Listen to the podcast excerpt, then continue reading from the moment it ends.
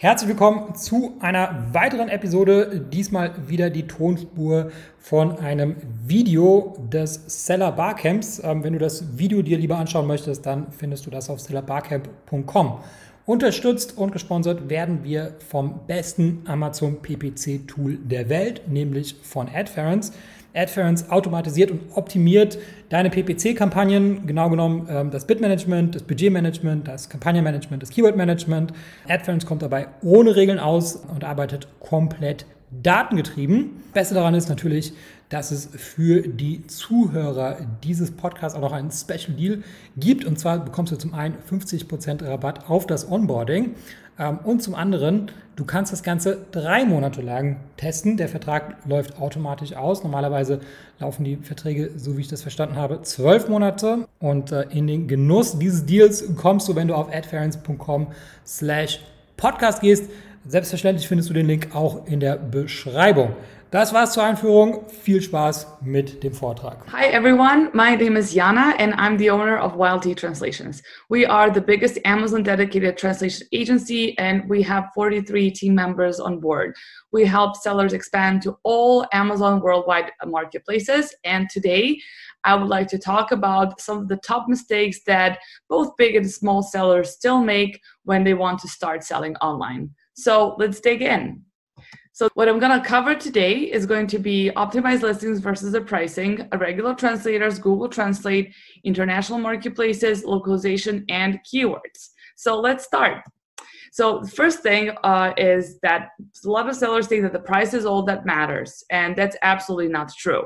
So if we take, for example, these four diaper bags, um, this is on Amazon.fr, so French marketplace. We can see that the left one is it's a really nice bag, but it's left in English, right? And so like this listing is written in English, and to a regular French uh, buyer, this is not 100% clear what are maybe the materials that the the the bag is made of, especially because this is a, a product for babies. People will be extra careful and so if you don't understand what you're buying 100%, it's highly unlikely that you're not going to buy it. So for a regular French buyer or maybe any, any other buyer on other marketplace uh, who don't have the listing written in their native language, this is not going to be absolutely clear for them what they're buying. And according to Harvard Business Review, 56.2 of those surveyed said the language is more important than the price.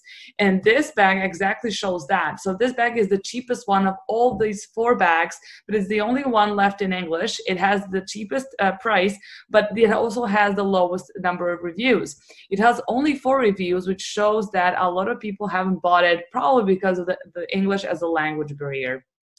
Uh, mistake number two a lot of sellers use translators that have no idea what they're doing in terms of Amazon translations. So if you hire a regular Fiverr translator, let's let's call him Kevin. Kevin can do a really good job when translating your follow-up emails or maybe you know instruction for your product, how it works. But what does Kevin know about the length of the title what does he know about the keywords what does he know about the algorithm? He doesn't know how to make a good sales copy. So if we take for instance like this uh, touch touch screen leather cashmere gloves and kevin's regular german translation would be something like this. So it's a word by word translation. There is no localization no adjusting and absolutely no keywords. Without keywords nobody is going to be able to find your product um, let's say, for instance, Amazon translation with keywords. So you can see that it, this is definitely not word by word translation. There are like a lot of keywords. And um, this title is a, it's going to be adjusted a lot because of these keywords you have to work your way around the keywords and it's kind of tricky sometimes to to make it sound all very natural so you're definitely going to change the the, the text a little bit you're never going to change the important information and data, but you're going to change uh, how the original text actually sounds like. So you can custom, customize it to, let's say, German language. And a lot of you, or maybe all of you, are German, um, uh, German have German as their native language, and you know how uh, the German grammar is quite different than English one or French one or Italian one. So that it would definitely need to structure the sentence a little bit different.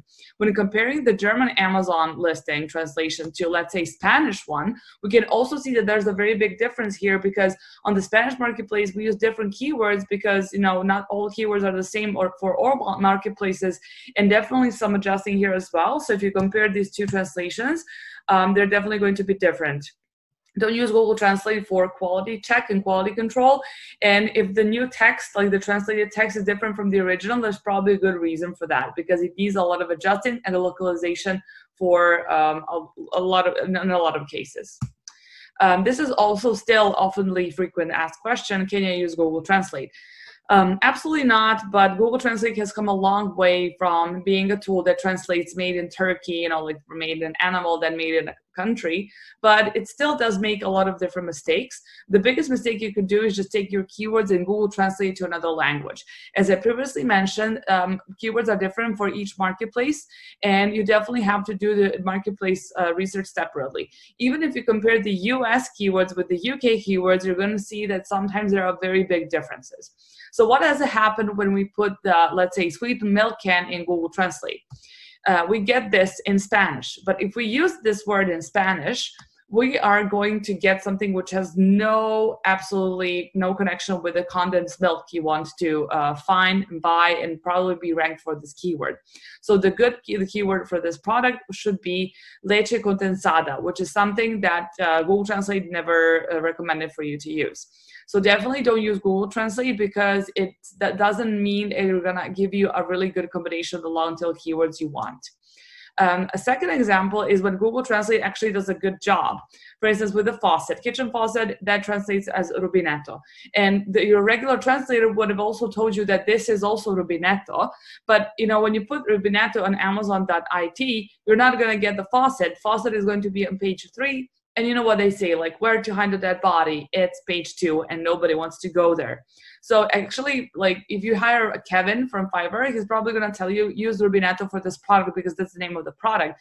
But you might find out that amazon actually uses something completely different and that's miscelatore lavello so even if you want to use a regular translator you have to do the the competitor research and you have to see what your competitors are doing and what um, keyword what are the main keyword they're using um, to rank their product Mistake number three people, uh, sellers make is that they have no idea uh, about the new marketplace. They don't know who they're selling to, they don't know the audience, and they don't know anything uh, about the marketplace.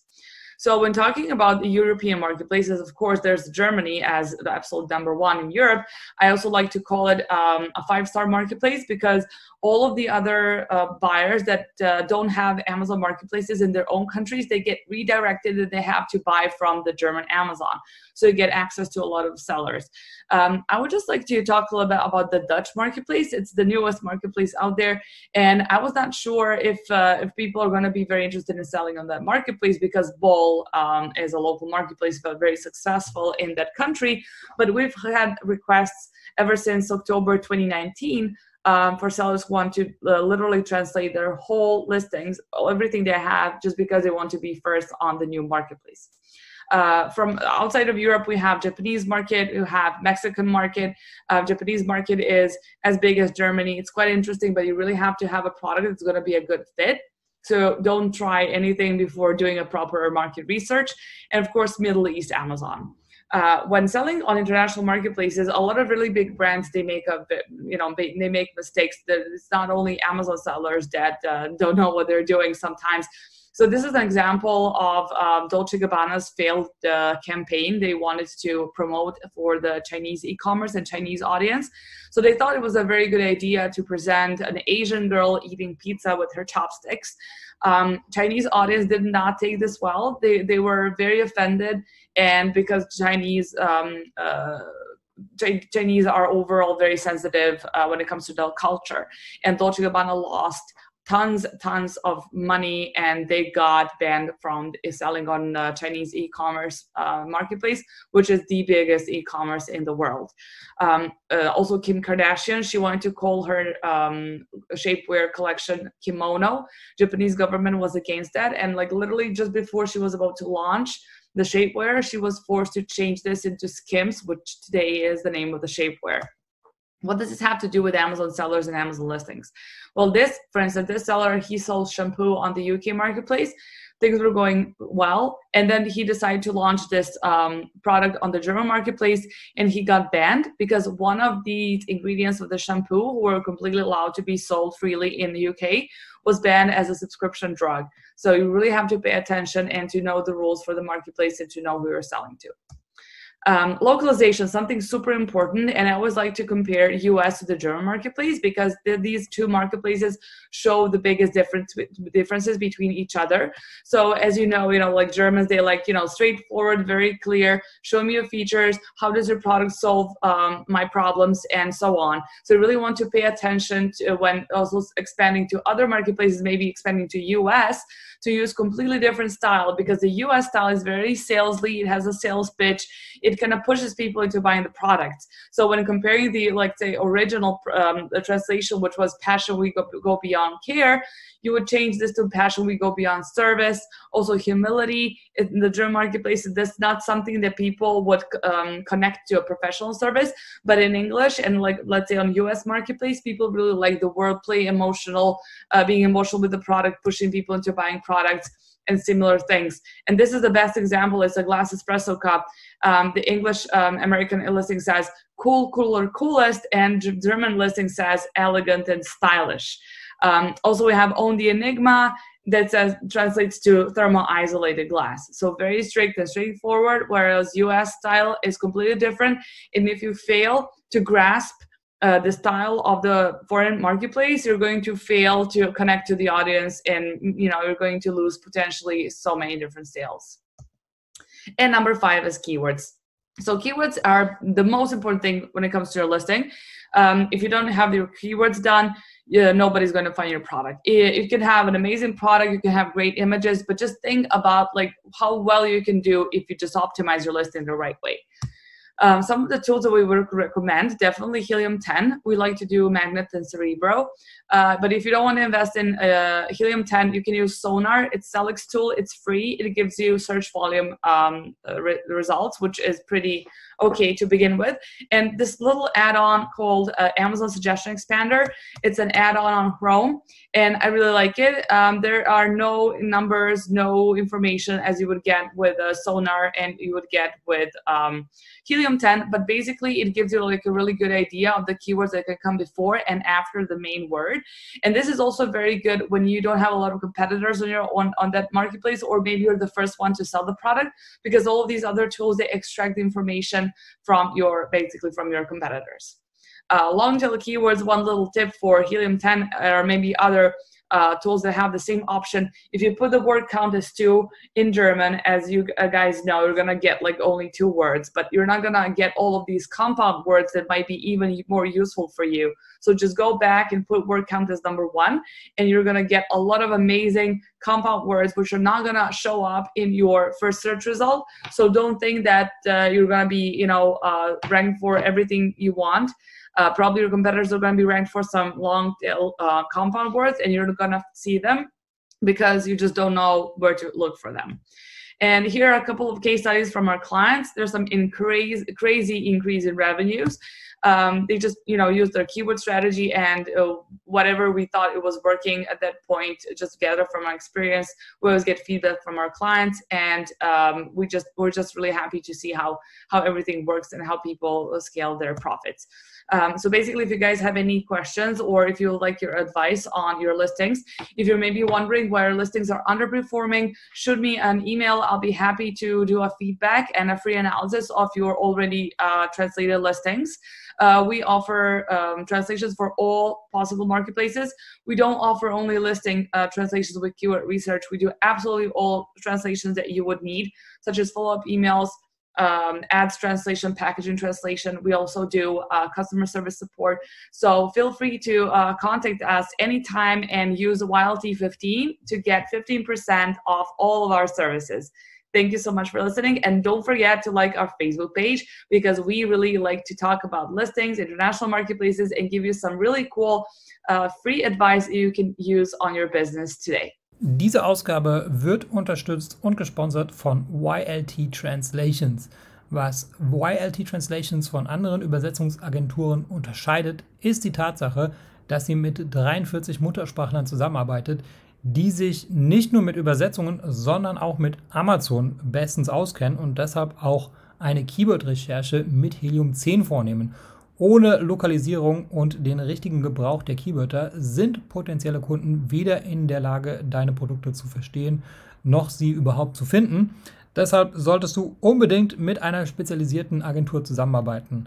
Als Hörer dieses Podcasts bekommst du von YLT Translations eine kostenlose Listing-Analyse.